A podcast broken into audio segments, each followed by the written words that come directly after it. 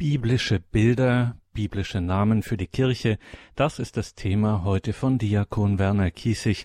Herzlich willkommen und grüß Gott dazu, sagt Gregor Dornis. Wenn es viele Bilder und Namen für etwas gibt, da ahnt man schon, hier muss es ein großes Geheimnis geben, irgendwas ganz Besonderes.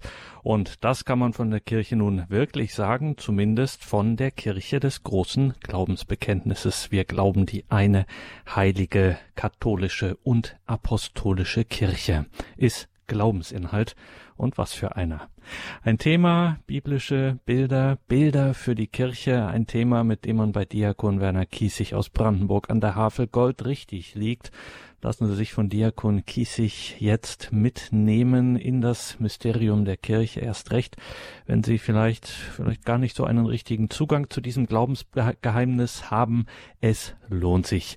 Diakon Werner Kiesig haben wir jetzt in Brandenburg am Telefon. Grüße Gott, Diakon Kiesig. Grüße Gott, lieber Herr Dornes und alle, die hören wollen. Herr Diakon, biblische Bilder von der Kirche, dass wir da überhaupt so viele Bilder haben, auch unterschiedliche Bilder haben, das allein sagt ja schon einiges, dass es da überhaupt so viele Bilder gibt. Das sagt einiges. Kirche, Diakon Kiesig, kann man schon so sagen, das ist was Besonderes. Das kann man so sagen und es ist natürlich auch mein Thema, nicht nur heute Abend, sondern schon schon immer und ich habe schon zu vielen Leuten und wahrscheinlich hunderte Male gesagt, dass es zu dieser katholischen Kirche keine Alternative gibt. Denn wenn es die gäbe, wäre ich vermutlich da, weil ich zum Glück, äh, zum Unglück, wie immer man es sehen will, eine Menge Erfahrungen auch mit dieser Kirche habe. Und das sind äh, die guten Erfahrungen natürlich, weil ich mich getragen weiß, aber es sind auch die Erfahrungen, wo man an der Schwachheit und der Unheiligkeit der Kirche manchmal doch ganz schön äh, verzagen möchte. Ich möchte Sie einladen, äh, ein Gedicht anzuhören, in dem ich dieses Thema schon einmal aufgenommen habe, aufgegriffen habe. Äh, mir hilft das immer, was ins Wort zu fassen, ein Gedicht daraus werden zu lassen dann kann man auch das Leidvolle leichter ertragen und hat den Blick auch für das Gute viel, viel mehr offen, als das so ist. Seien Sie eingeladen, zuzuhören. Sie lebt in der Welt, doch sie lebt nicht von ihr. Denn der Herr, unser Herr, hat sie gegründet. Sie ist auf Erden des Herrgottes Zelt, ist die, die die Heilstaten Gottes verkündet. Sie ist die Braut, die sich festlich geschmückt, ihrem Bräutigam schreitet entgegen. Sie ist die Botin, die er ausgeschickt zu bringen der Welt Heil und Segen. Sie hat den Brotkorb, den Hunger zu stillen. Sie hat den Krug mit dem Wein, damit die Herzen mit Freude zu füllen.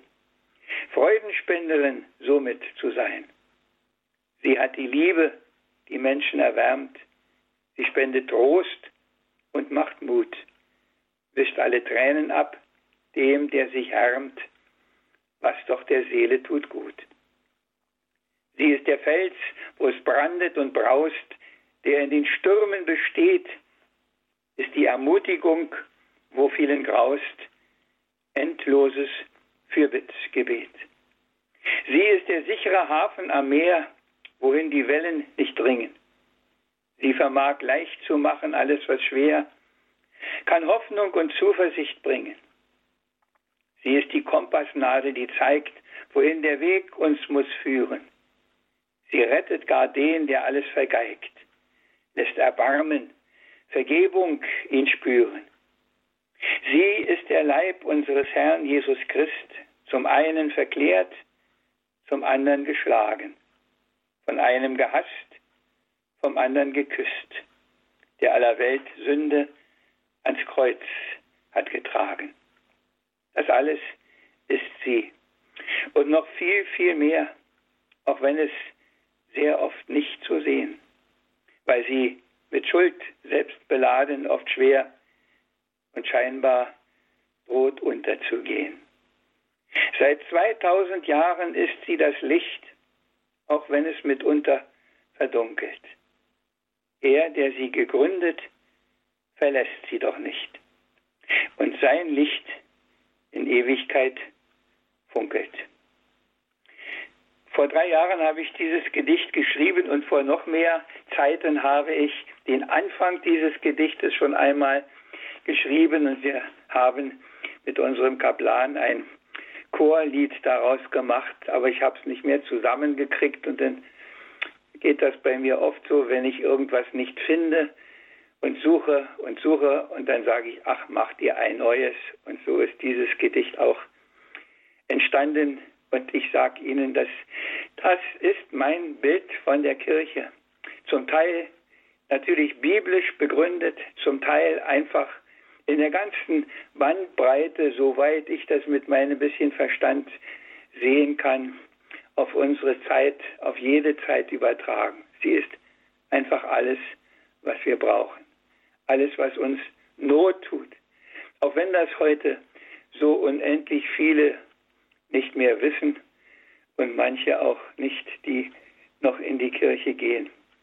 Wie viel Fragwürdiges gibt es da auch. Aber darüber wollen wir ja heute nicht reden, sondern wir wollen ja reden, was das bedeutet, was sie ist. Bilder, die auch in der Heiligen Schrift stehen. Da steht das Schafstall, Herde, Schafe, vom Ackerbau ist die Rede. Der Ölbaum, der Weingarten, vom Hausbau, Wohnung, Stein, Tempel, aus dem Familienleben, Braut, Mutter, Familie, die heilige Stadt auf dem Berge. Ach ja, es gab zu allen Zeiten Bilder und die gab es schon in der Heiligen Schrift. Und es ist immer nur an uns, diese Bilder zu verinnerlichen, uns das immer wieder neu vor Augen zu führen, bei all dem, was da an Fragwürdigem auch ist. Und ich habe das ja schon am Anfang gesagt, wenn es zu dieser Kirche eine Alternative gäbe, es, ich wäre bestimmt da.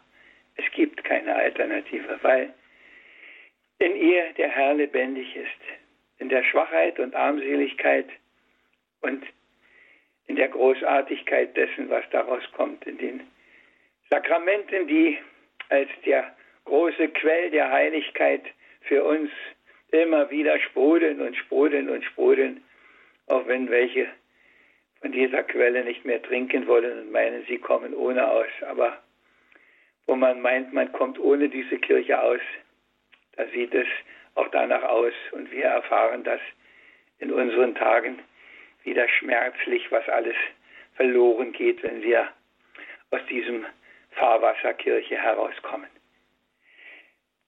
Soweit erstmal ein paar Sätze von mir, aber vielleicht hat der Herr Dornes jetzt noch wieder eine Zwischenfrage. Ja, die hat er in der Tat, weil das sind natürlich alles große und äh, starke Worte. Einer dieser starken Sätze, äh, der das so umfasst, was Sie gerade gesagt haben, Diakon Kiesig, die Kirche ist alles, was wir brauchen. Das ist schon ein starker Satz, auch mit den sprudelnden Quellen. Vielleicht könnte uns das nochmal ein bisschen vertiefen und deutlicher machen, was für Quellen da so sprudeln und inwiefern die Kirche alles ist, was wir brauchen. Ja, die, die, die sprudelnden Quellen, wir nennen sie die Sakramente. Wir nennen sie die Liturgie. Wir nennen sie das Gebet der Kirche. Und das ist mir immer ganz besonders wichtig, das Gebet der Kirche. Ich habe neulich im Impuls gesagt, ja, da heißt es in den äh, Wunschsendungen immer, dass äh, wir die grüßen, die nicht gegrüßt werden. Und äh, ich weiß, wie oft am Allerseelentag gesagt wird, ich wiederhole mich, äh, wir beten für alle, an die niemand denkt. Es gibt keinen, an den niemand denkt, weil die Kirche für alle eintritt.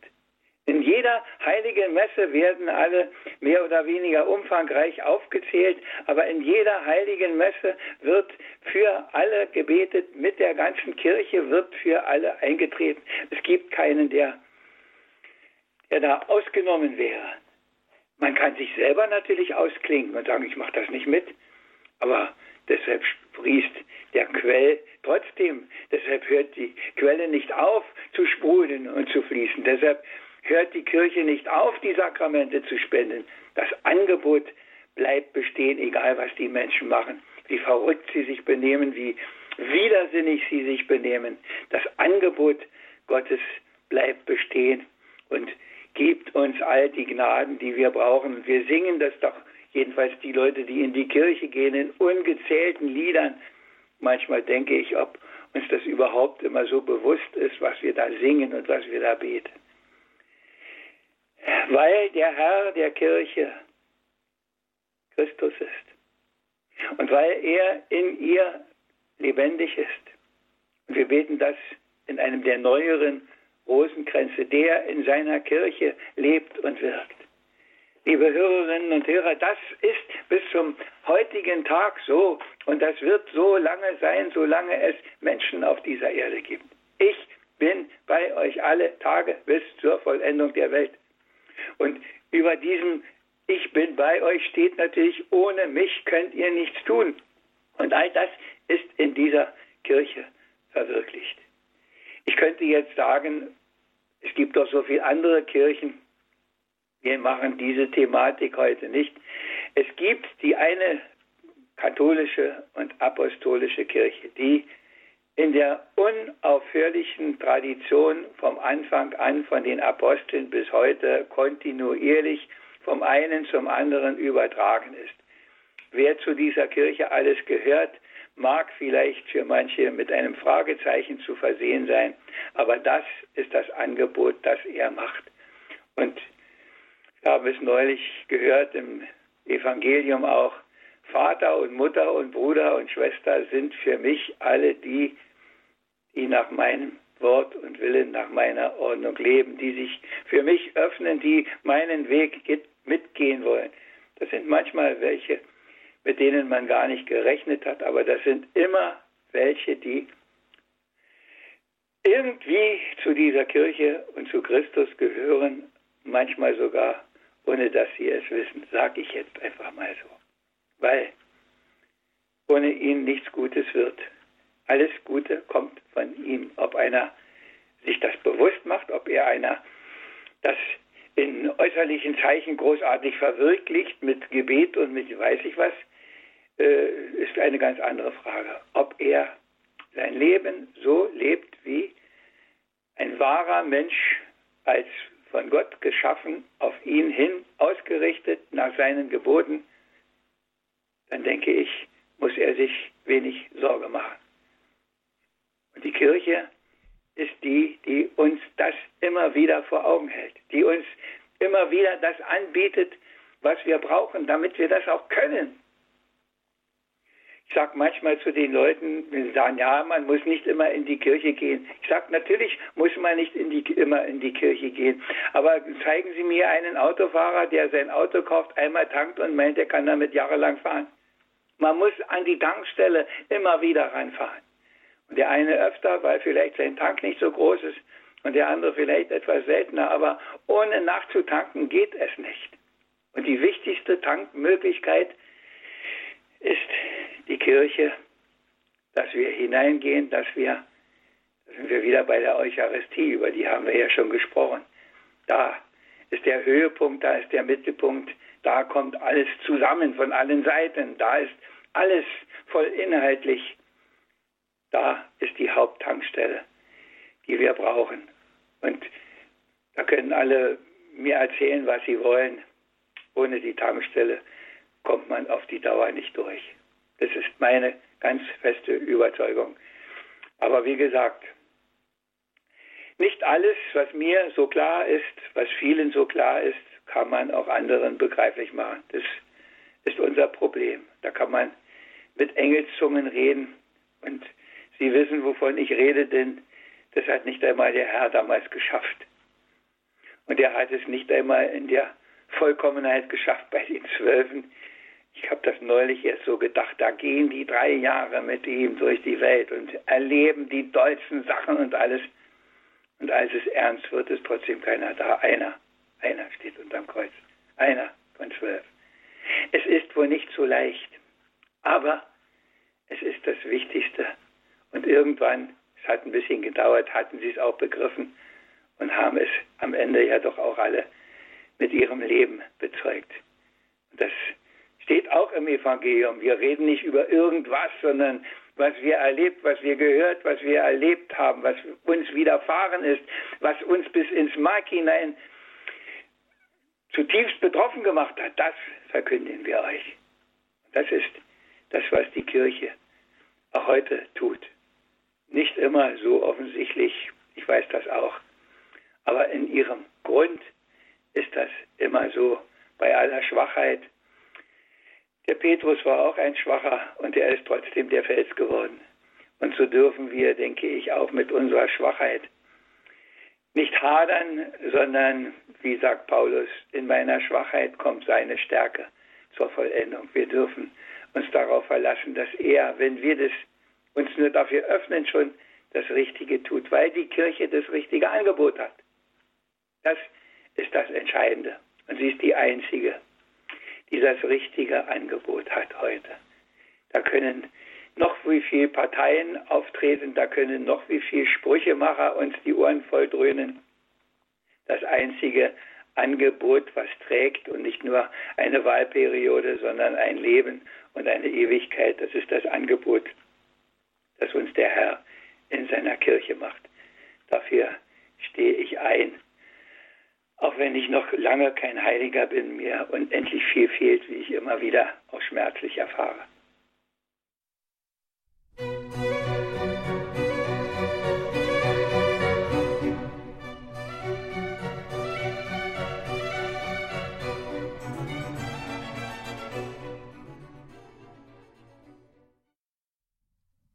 Das ist die Credo-Sendung bei Radio Horeb und Radio Maria, in der wir uns mit der Kirche befassen. Biblische Bilder, biblische Namen für die Kirche, das schauen wir uns ein bisschen an mit Diakon Werner Kiesig aus Brandenburg an der Havel eines dieser berühmten auch Bilder für die Kirche in der Heiligen Schrift ist ein, ja, wenn man das zum ersten Mal hört, durchaus gewöhnungsbedürftiges, aber da gibt es einiges zu entdecken. Das ist nämlich der Schafstall Diakon Kiesig. Das ist schon ein außergewöhnliches Bild. Die Kirche als ein Schafstall. Ja, das mit dem Schafstall. Ich habe noch viele, die ich in diesen Schafstall führen will mit dem, mit dem Schafstall haben wir natürlich unsere Probleme und wir haben auch unsere Probleme mit einem Hirt und einer Herde. Das ist heute in unserer Zeit alles so, so abwertend. Mit dem Hirten mag es vielleicht noch gehen, aber wer will denn schon Schaf sein? Und ich weiß, wie viele dumm daherreden und wie verächtlich man auf die Schafe schaut, außer wenn sie natürlich noch Lämmchen sind und klein und niedlich, dann hat man noch einen Zugang. Aber im Grunde heißt doch, die Schafe sind alle ein bisschen blöd und die brauchen was. Aber ich denke, da wird das Bild völlig verkannt, sondern die Schafe sind die, analog dazu, sag ich mal, ist das Bild, ihr müsst werden wie die Kinder.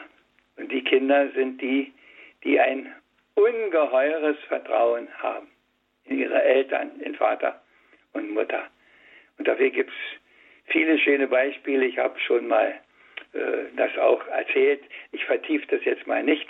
Aber dieses Vertrauen zu haben, das macht die Schafe im Wesentlichen aus. Und wenn wir Schafe sein wollen, dann heißt es, dass wir dieses Vertrauen haben müssen und dass wir es haben dürfen auch, weil er der gute Hirt ist, weil er es gut meint.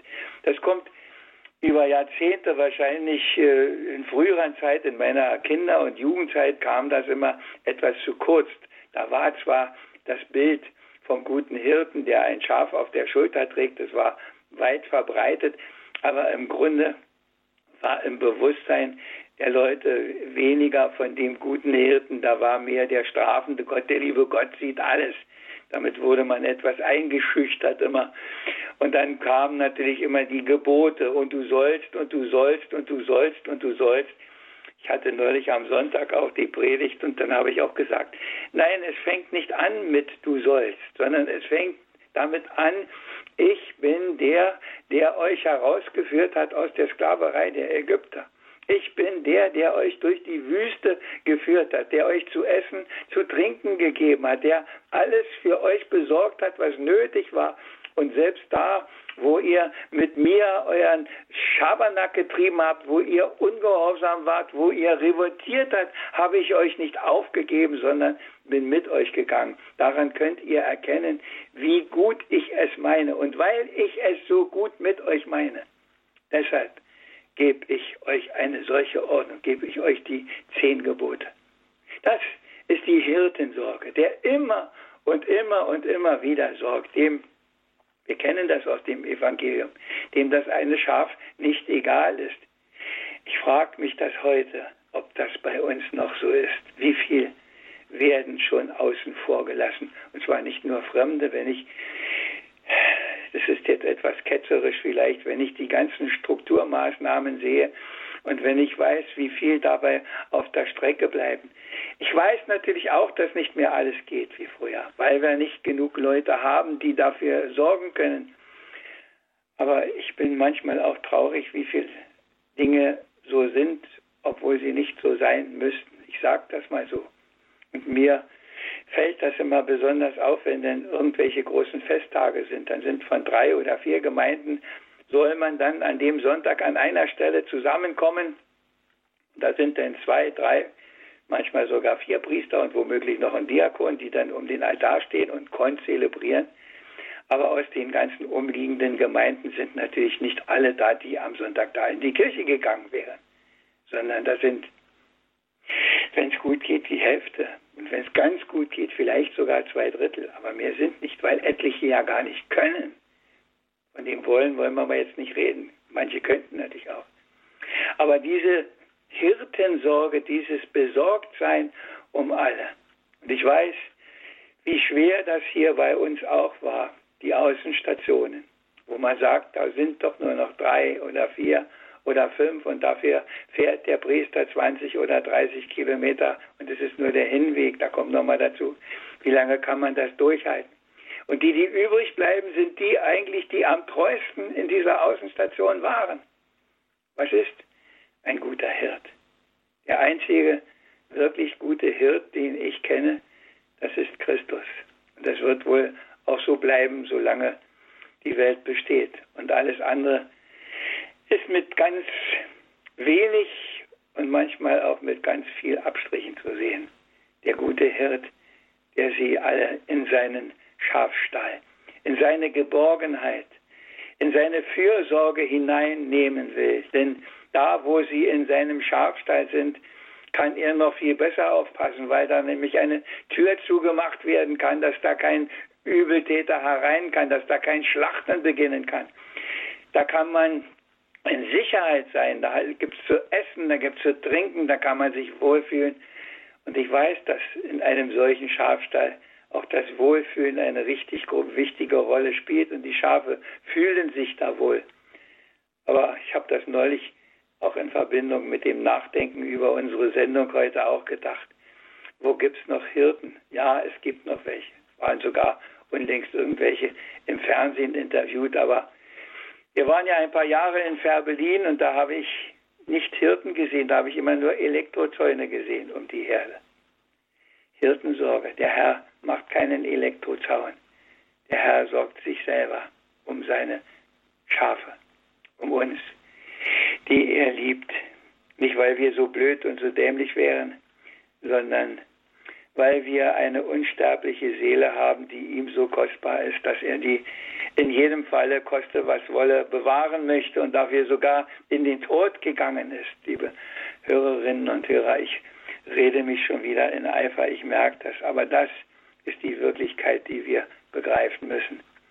Und dann kommt am Ende, wenn wir uns führen lassen, kommt für uns das Beste, was uns passieren kann, dass wir aus der Drangsal hinauskommen in die große Freiheit, in die große Geborgenheit seiner Liebe, die hier schon anfängt. Und manche Leute haben das erfahren, manche Leute geben davon Zeugnis. Wie oft habe ich das gehört? Weil ich meinen Herrn hatte, ist das alles für mich gut ausgegangen. Habe ich das alles überstanden? brauchte ich auch in dunklen Zeiten mich nicht wirklich fürchten, sondern konnte ihm vertrauen und mit ihm gehen. Das, das ist das Wunder, das die Kirche auch heute vollbringt. weil der Hirt sie lenkt und leitet. Und weil der Hirt sich um seine Schafe sorgt und kümmert, wobei kümmern immer schon ein armseliges Wort ist, weil er noch immer sein Herzblut für sie einsetzt, für die Schafe, für seine lieben, lieben, lieben Geschöpfe, die oft so widerspenstig sind und die er doch nicht aufhört zu lieben.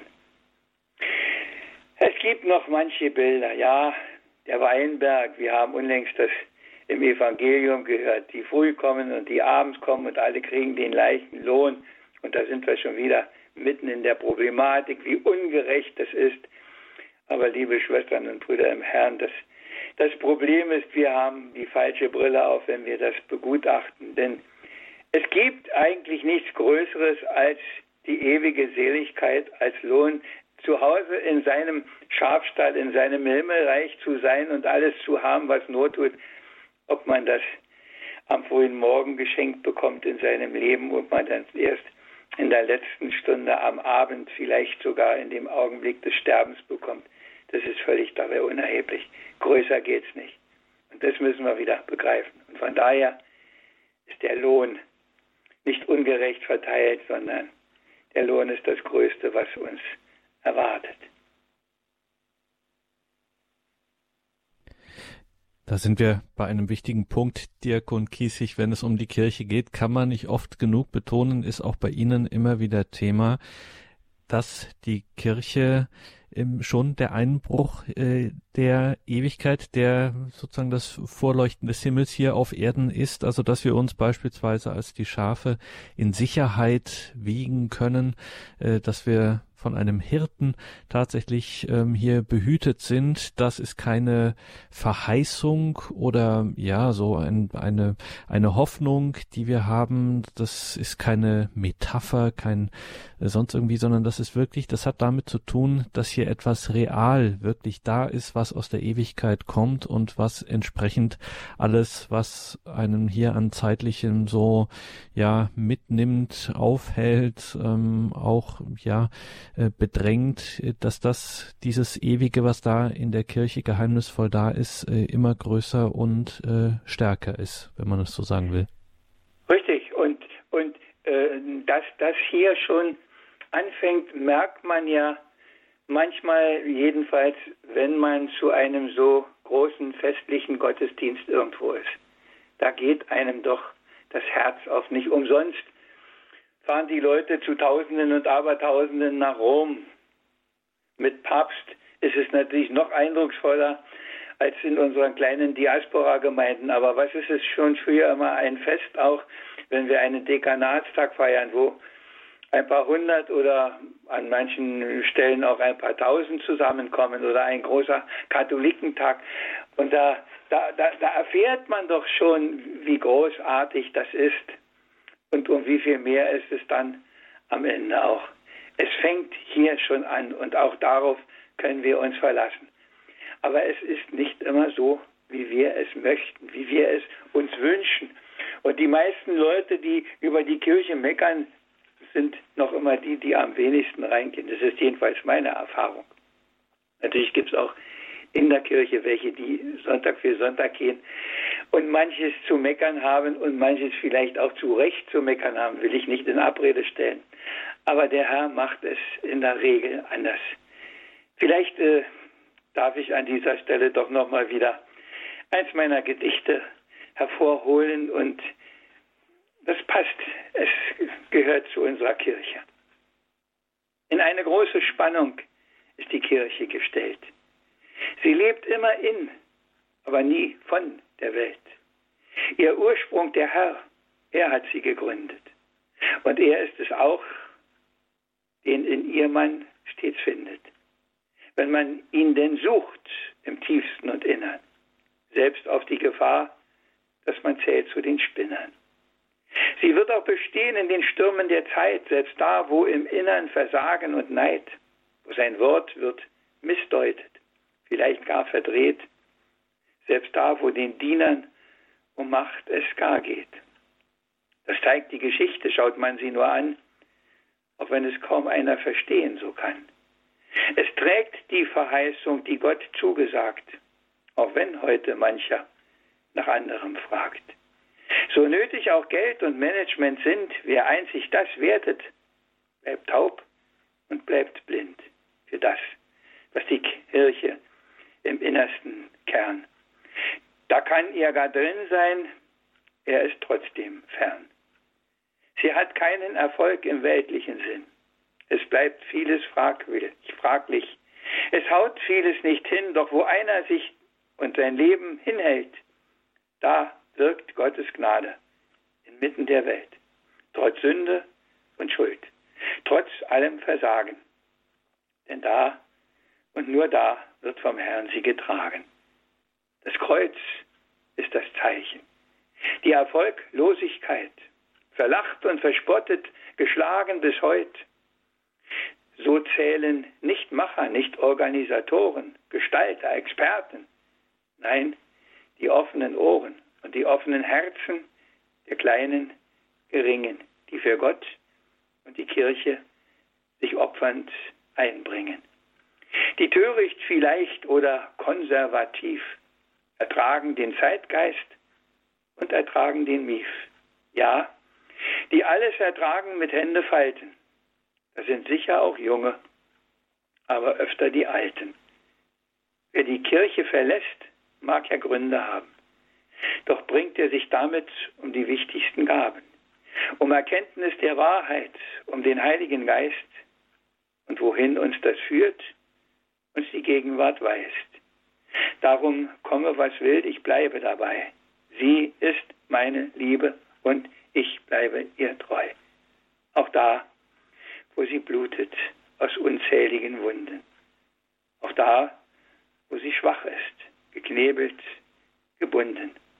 Auch da, wo ihr Handeln so manches verdunkelt, weil in ihr, trotz allem, Gottes Sonne noch funkelt.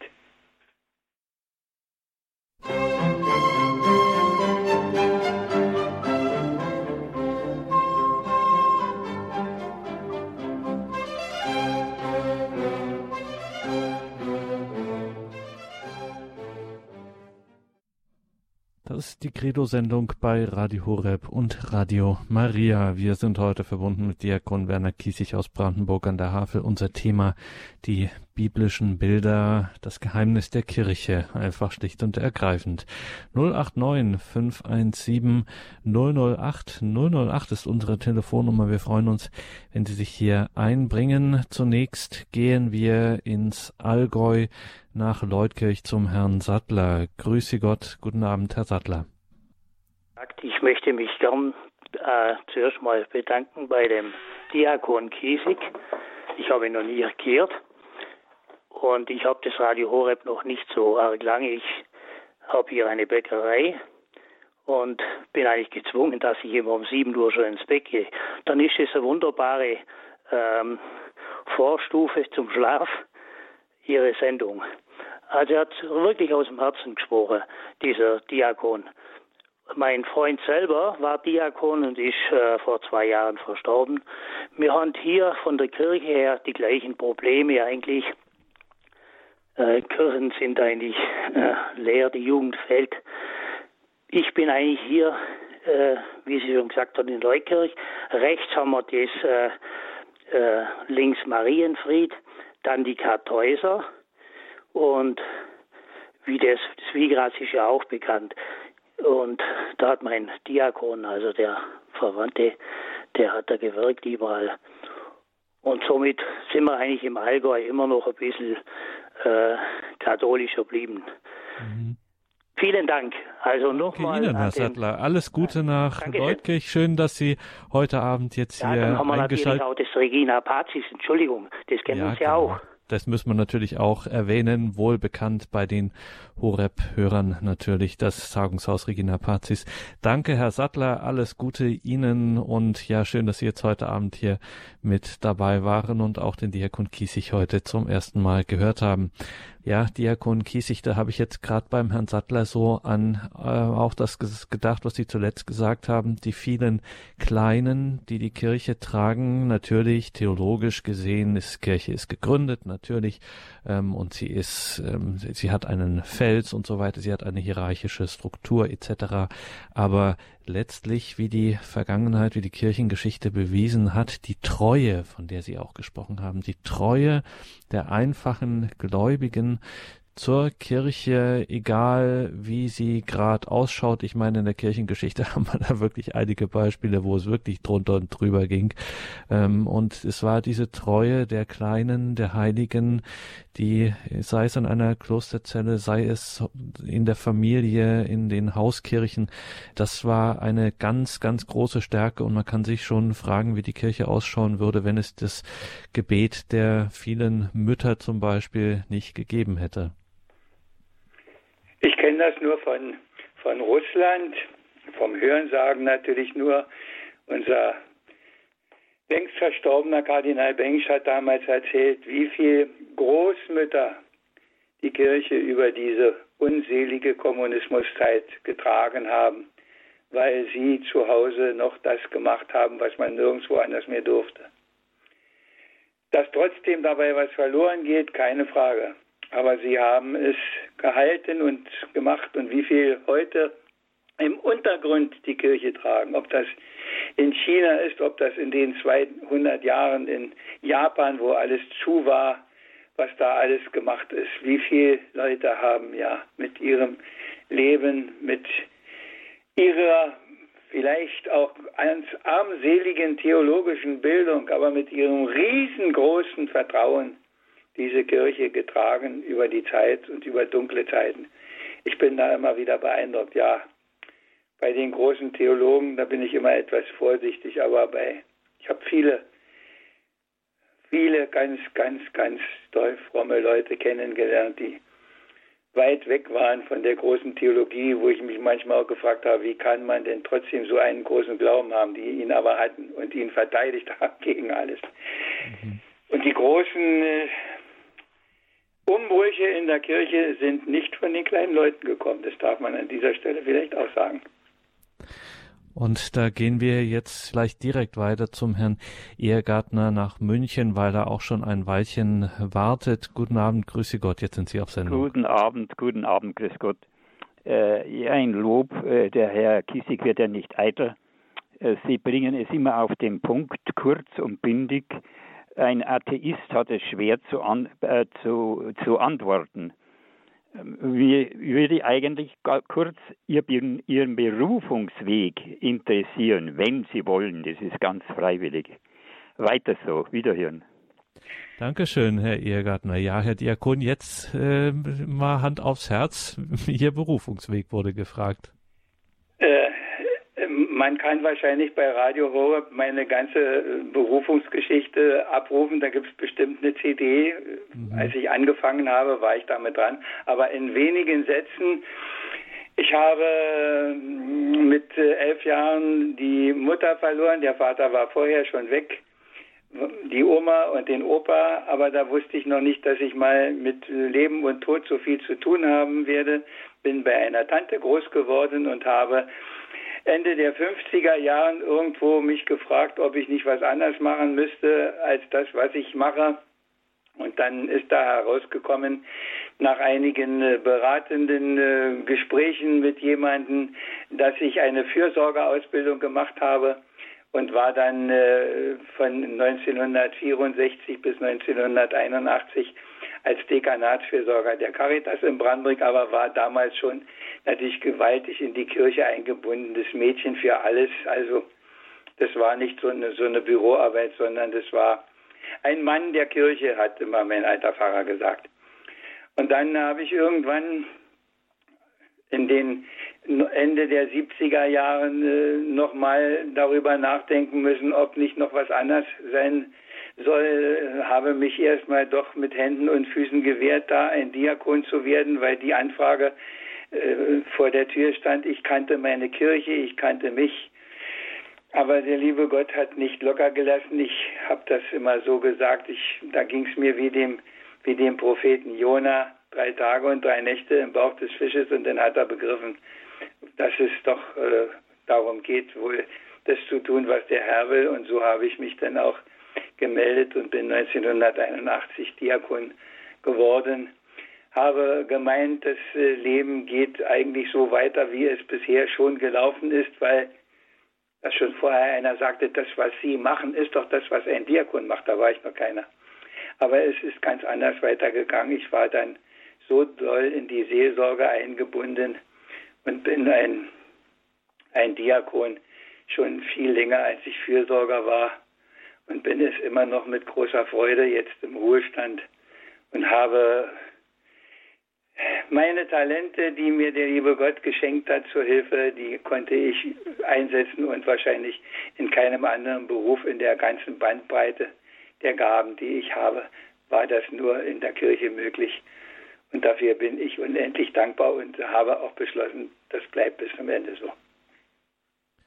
Und das, was Sie da der Kirche, in, der, in die Kirche eingebracht haben, da sind wir bei einem Bild, auf das wir auch noch schauen müssen, was durchaus auch eine ambivalente Geschichte ist für die Kirche, nämlich Sie haben es in einer Form von Familie eingebracht. Das ist auch ein Bild, wofür die Kirche immer steht, die Familie.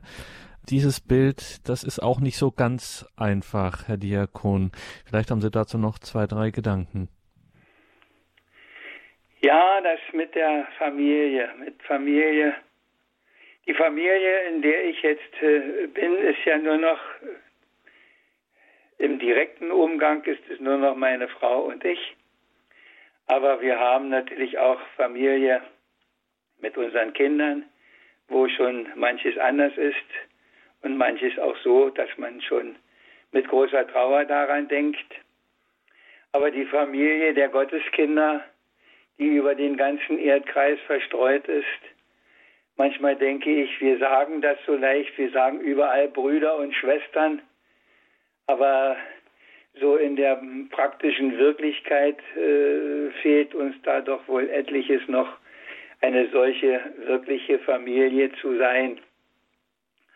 Aber ja, ich, ich, ich würde von mir aus das Bild, die Kirche als Familie das liegt mir nicht so, sage ich ganz ehrlich. Da sind mir die, die anderen Bilder, sind mir alle deutlicher und einprägsamer. Obwohl es natürlich auch irgendwo stimmt, denn wenn wir Brüder und Schwestern sind, dann können wir ja zu, nur zu einer Familie gehören, sonst wären wir ja nicht Brüder und Schwestern. Aber äh, ja, ich, da, dazu weiß ich nicht so allzu viel zu sagen, muss ich, muss ich gestehen. Das ist nicht so mein Bild. Aha, okay, dann, dann lieber die Schafherde.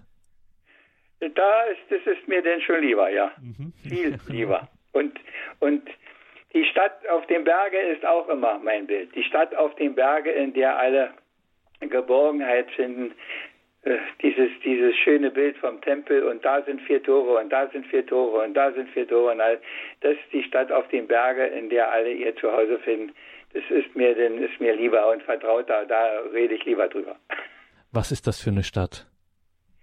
Die heilige Stadt Jerusalem auf dem Berg, die Stadt auf dem Berge, in der alle im Grunde geborgen sind, Offenbarung sie, sie braucht kein Licht, denn der Herr ist ihr Licht, da ist alles, da ist alles vollkommen, da ist alles perfekt in dieser Stadt, da gibt es keine Abwasserprobleme, sondern da gibt es nur noch die Freude, nach der wir uns alle sehnen, den Frieden, den wir alle haben wollen und doch nicht finden, da gibt es nur das Miteinander in der Verbundenheit der wahren, echten, großen Liebe, die uns der Herr schenkt. Das ist die Stadt. Wenn ich richtig die Heilige Schrift gelesen habe, schon eine Wohnung bereitet ist für mich, falls ich denn den Weg bis dahin nicht verpasse. Hört sich auch nach einem Ort der Sicherheit an. Ist ja, natürlich, natürlich. Mhm. Da ist alles da ist alles gut. Alles das, worüber wir hier uns noch Sorgen machen, was wir zu beklagen haben, da ist am Ende alles gut. Und da wollen wir eine Wohnung einmieten. Ich, ich erzähle einfach einen kleinen Scherz noch. Eine, eine Ehefrau sagt zu ihrem Mann, du, wir müssen viel Knoblauch essen, dann bleiben wir lange gesund und leben lange. Er sagt, das ist, riecht man doch aber. Sagt die Frau, ja, Irgendwo hat natürlich alles auch immer einen Preis. Aber wie das Leben spielt, sie sterben natürlich trotzdem und sie kommen in den Himmel, in die heilige Stadt. Und dann steht er und guckt so die schöne Wohnung an, die da ist. Und da sagt sie, und, was guckst du jetzt so? Ja, sagt er. Ich gucke mir diese Wunder und die hätten wir schon vor zehn Jahren haben können, wenn wir nicht so viel Knoblauch gegessen hätten. In diesem Sinne ähm, danke Diakon Kiesig für heute. Die Bilder und Namen für die Kirche, das war unser Thema in dieser Sendung. Es gibt diese Sendung natürlich, wie Sie das wissen, auf CD und Podcast. Wie das geht, das findet man auf horeb.org. Diakon Kiesig, wir bitten Sie natürlich zum Abschluss noch um den Segen und zum Ausklang braucht es dafür, wenn wir Sie am Apparat haben, natürlich auch ein Gedicht. Das kommt, der Segen schließt sich ein.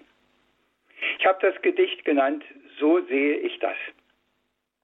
Bin überrascht oft und betroffen, ich sage das hier mal ganz offen, wie viele sich, es ist nicht zum Lachen, um unsere Kirche Sorgen machen.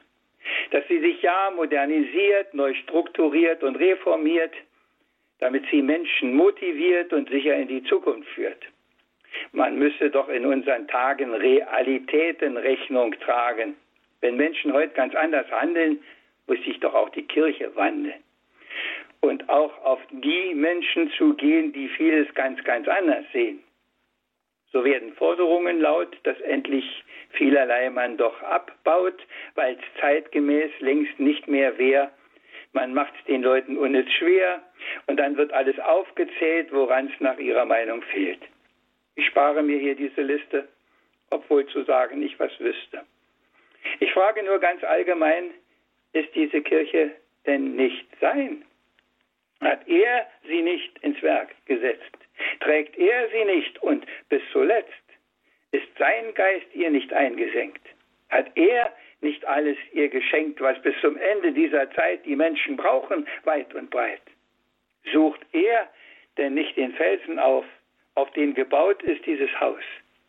Stand sie nicht fest in allen Zeiten und überwand die Widrigkeiten?